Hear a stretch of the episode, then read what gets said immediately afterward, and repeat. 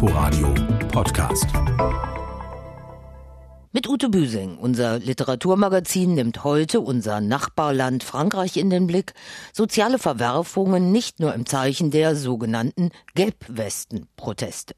Außerdem Neuerscheinungen und Veranstaltungshinweise. Herzlich willkommen zu Quergelesen. Beginnen wollen wir wie gewohnt mit einigen literarischen Neuigkeiten der vergangenen Woche. Diesmal sind es Meldungen über Preisverleihungen. Der Deutsche Krimipreis geht in diesem Jahr nach Hamburg, St. Pauli, genauer an die Kiezautorin Simone Buchholz. Geehrt wird die 46-Jährige für ihre hinreißenden Sprachbilder und ihren sehr eigenen Sound im Clan-Milieu-Roman Mexiko-Ring. Der erschien im September bei Surkamp. Internationaler Krimipreisträger ist der Japaner Hideo Yokoyama. Sein Thriller 64 erschien im Atrium Verlag. Der Wortmeldungen-Förderpreis für kritische Kurztexte der Crespo Foundation geht in diesem Jahr an Sophie Baumberg aus Frankfurt am Main, Leona Stahlmann aus Hamburg und Magdalena Kozurek aus Monterey, USA. Thema war Hinter dem Zaun. Was bringt Heimat zur Sprache? Ein längst etablierter ist Jevat Karahassan. Für seine absolut zeitgenössischen, aber auf raffinierte Weise zeitlosen Werke von der Verführbarkeit des Menschen, in Sonderheit seinen Roman Der nächtliche Rat, erhält der bosnische Schriftsteller den Janet Schocken Preis. Der Surkamp Verlag freut sich und wir freuen uns auch, weil wir Ihnen hier letzte Woche Karahassans jüngste Erzählungen Ein Haus für die Müden ausführlich vorgestellt haben. Edouard Louis ist mit seinen 26 Jahren bereits einer der bekanntesten Schriftsteller Frankreichs. Nach seinen Bestsellern Das Ende von Eddie und Im Herzen der Gewalt legt er jetzt das schmale Pamphlet Wer hat meinen Vater umgebracht vor. Reinste Klassenkampfprosa im Geiste des Marxismus finden die einen, anrührende Versöhnungsliteratur die anderen. Wahrscheinlich ist beides die Triebfeder des wütenden jungen Mannes, der von seinen philosophischen Ziehvätern Didier Eribon und Pierre Bourdieu erst in die Genderspur und in die Untersuchung des Rechtsrucks in der einst KP-loyalen französischen Arbeiterklasse gebracht wurde, aber jetzt ein Einsehen hat mit den Opfern der krankmachenden sozialen Verhältnisse. Unsere Rezensentin René Zucker ist angetan. Edouard Louis ist wieder einmal einer der neuen französischen Schriftstellerstars. Er ist schwul und er ist links. Er kämpft gegen Rassismus und Homophobie. Sein Herz gehört den Unterdrückten, Vergewaltigten der Arbeiterklasse, dem Salz der Erde. Er will den Sprachlosen Würde und Worte geben, weil er sie gedemütigt und zum Schweigen verdammt ansieht. Er kennt ihre Erschöpftheit, ihre von körperlicher Arbeit gezeichneten Körper, ihre leeren Gesichter, ihre soziale Ausgegrenztheit, aus eigener Erfahrung. Seine Eltern und Großeltern, die Nachbarn des Dorfes, in dem er aufwuchs, sie alle sieht er, wenn er die Bilder von Demonstrationen der sogenannten Gelbwesten anschaut und wenn er der Verachtung gewahr wird, mit der die französischen Medien und die Politik über sie sprechen. Es ist die Verachtung, die diesen Menschen in seinen Augen seit Generationen von der Gesellschaft entgegengebracht wird. All dies erkennt und beschreibt er im Bild seines Vaters, der hier angesprochen ist. Ein Mann, der nicht besonders freundlich zu seiner Frau und seinen Kindern, aber auch nicht zu sich selbst war und nun fertig ist mit dem Leben. Als du die Tür aufmachtest, erkannte ich dich erst nicht wieder. Später erzählte mir die Frau, mit der du jetzt lebst, dass du fast gar nicht mehr gehen kannst. Und auch, dass du nachts ein Gerät benötigst, um Luft zu bekommen, ohne dass dein Herz stehen bleibt, denn es kann ohne Hilfe, ohne die Unterstützung eines Apparates nicht mehr schlagen. Du bist gerade mal über 50. Du gehörst zu jener Kategorie von Menschen, für die die Politik einen verfrühten Tod vorgesehen hat. Für Louis ist der Verschleiß der armen und ungebildeten System darauf aus, das Produktivste aus Körpern herauszuholen und sie dann zu entsorgen.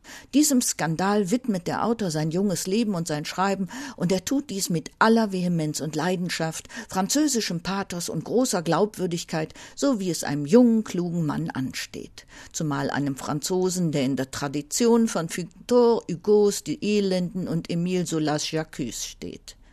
Die Berufung auf bürgerliche Werte sind Edouard Louis dabei wenig wert. Die Bourgeoisie sieht er als Feind und Grund all jenen Übels, das er beschreibt, und als Kind der französischen Klassengesellschaft mag er dafür durchaus Gründe haben. Einmal wurde im Herbst die jährliche Unterstützung, die jede Familie erhielt, um Schulsachen für die Kinder kaufen zu können, um 100 Euro erhöht. Du riefst im Wohnzimmer, wir fahren ans Meer, Und wir stiegen zu sechst in unseren Wagen. Der ganze Tag war das reinste Fest für uns. Bei denen, die alles haben, habe ich nie gesehen, dass eine Familie ans Meer fährt, um eine politische Entscheidung zu feiern denn für sie ändert die Politik so gut wie nichts. Man liest Edouard Louis Anklage so atemlos, wie er sie geschrieben hat. Man bewundert die Begabung, fühlt die Verzweiflung und die Wut und die große Trauer eines Jungen, der seinem Vater immer nah sein wollte und sich von ihm zurückgestoßen fühlt. Tatsächlich verachtet der Vater, der seine eigene Ambivalenz zwischen dem in seiner Klasse geforderten Männlichkeitswahn und der Sehnsucht nach Schönem wie Parfum, Oper und Tanz sich nicht zu leben erlaubt, er verachtet den Sohn, dessen Sensibilität und feminine Seite früh sichtbar wird. Am Ende gibt es eine Versöhnung zwischen Vater und Sohn. Wie in dem ganzen Buch ist es nicht nur eine individuelle, eine persönliche Veränderung. Der Vater fordert den Sohn sogar auf, für gesellschaftliche Veränderung, für eine Revolution zu sorgen. Das ist sehr romantisch. Edouard Louis, Wer hat meinen Vater umgebracht, ist in der Übersetzung von Hinrich Schmidt-Henkel bei S. Fischer erschienen. Die Berliner Buchpremiere findet am Sonntag, dem 3. Februar um 20 Uhr in der Buchhandlung Geistesblüten am Walter-Benjamin-Platz statt. Edouard Louis stellt sich dabei dem Gespräch mit Schaubühnenchef Thomas Ostermeier. An dessen Haus läuft mit großem Erfolg die Dramatisierung von Louis im Herzen der Gewalt. Wie es im Herzen der französischen Gewalt aussieht, was also gewissermaßen die Vorgeschichte des Aufstands der Gelbwesten ist, davon erzählt ungeheuer anschaulich und wortreich auch Virginie Despont in ihrer Romantrilogie Das Leben des Vernon Subutex. Im dritten Band des prallen Unsittengemäldes um den titelgebenden abgehalfterten ehemaligen Pariser Plattenladenbesitzer folgt die 49-Jährige ihm und seinen Freunden aus dem Banker, Kokser, Säufer, Film- und Pornomilieu in abgeschiedene Landcamps, wo sie exklusive Raves veranstalten und Vernon fast zum heiligen Hohepriester wird. Doch dann ereignen sich die Attentate vom 13. November 2015. Ganz Paris ist in Aufruhr und die versprengten Mitglieder von Vernon Subutex Gruppe auch. Alle Hoffnung auf gesellschaftlichen Umbruch ist verloren gegangen. Diese bittere Einsicht verbindet die Feministin mit dem machistischen Sozialpessimisten Michel Welbeck. Allerdings sind die randständigen Figuren, die bei ihr in den Untergang des Abendlandes steuern, ungleich sympathischer und mehrdimensionaler gezeichnet. Der Berliner Schauspieler Martin Wuttke liest am Berliner Ensemble regelmäßig aus den Vernon Subutex Bänden. Also dieser dreiteilige Roman von Virginie Despentes steht zweifellos in so einer Tradition von der menschlichen Komödie von Balzac oder auch den großen Romanen, die Dostoevsky geschrieben hat. Und es handelt sich im Kern, obwohl wir auch noch ganz andere Personen kennenlernen, um die Generation, die aufgewachsen ist in einer Zeit, in der Musik identitätsstiftend war, in denen in der Musik eine ganz, ganz große Rolle in der Konstitution von Gemeinschaften bedeutet hat. Diese Gruppe von Leuten und wir erleben in diesem Roman, in welcher Weise diese Art von Gemeinschaft, die mal lebendig war, wie die auseinandergebrochen ist. Martin Wuttke lädt am 22. Februar um 20 Uhr erneut ins Berliner Ensemble zur Lesung aus Vernon Sübütex, erschienen in der Übersetzung von Claudia Steinitz bei Kiepenheuer und Witsch. Und jetzt legt Virginie Despentes auch noch eine frühe Streitschrift in neuer Übersetzung auf Deutsch vor, die King Kong-Theorie. Das wütende Pamphlet gegen Männlichkeitswahn, Opferdasein, gegen Geschlechter- und Rollenklischees eignet sich als Argumentationswerkzeug gegen linken wie rechten Populismus. Es ist ebenfalls bei Kiepenheuer und Witsch erschienen, in der Übersetzung von Claudia Steinitz und Barbara Heber-Schäfer. Und jetzt zu einem französischsprachigen Schriftsteller, einem Weltenbummler und Vagabund, der auf Haiti geboren wurde und inzwischen unter anderem gerne in Paris lebt. Louis-Philippe d'Alembert. In diesem Wintersemester lehrt er als Ehrenprofessor am Berliner Institut für allgemeine und vergleichende Literaturwissenschaft. Meine Kollegin Antje Bohnhage hat ihn getroffen. Jeden Mittwoch um 10 kommt Louis-Philippe d'Alembert ins Peter Sondi Institut für allgemeine und vergleichende Literaturwissenschaft an der Freien Universität Berlin. Literatur et Histoire, Literatur und Geschichte heißt sein Seminar. Oui, c'est possible, je dirais, dans la mesure où la littérature va s'inspirer de l'histoire. Die Literatur kann sich von der Geschichte inspirieren lassen und sie in gewisser Weise sogar neu schreiben. Anders als beim Historiker müssen aber beim Schriftsteller nicht alle Fakten stimmen. Wichtig ist, dass die Handlung glaubwürdig ist.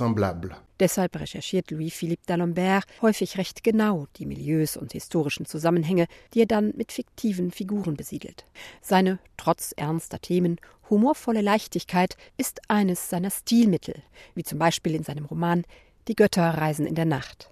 In der haitianischen Hauptstadt Port-au-Prince ist Louis-Philippe d'Alembert 1962 geboren. Dort ist er auch aufgewachsen. In Paris hat er seinen offiziellen Wohnsitz. Darüber hinaus hat er in den USA gelebt, in Israel, in Italien, in der Schweiz und in Deutschland. Demnächst nach seiner Gastprofessur in Berlin zieht er für ein paar Monate nach Aix-en-Provence. Ist er bei so viel Vagabundentum, wie D'Alembert selbst es nennt, überhaupt irgendwo zu Hause? Ah. Je mehr ich darüber nachdenke, desto mehr komme ich zu dem Schluss, dass für uns Menschen die Zeit eigentlich viel bedeutsamer ist als die Orte.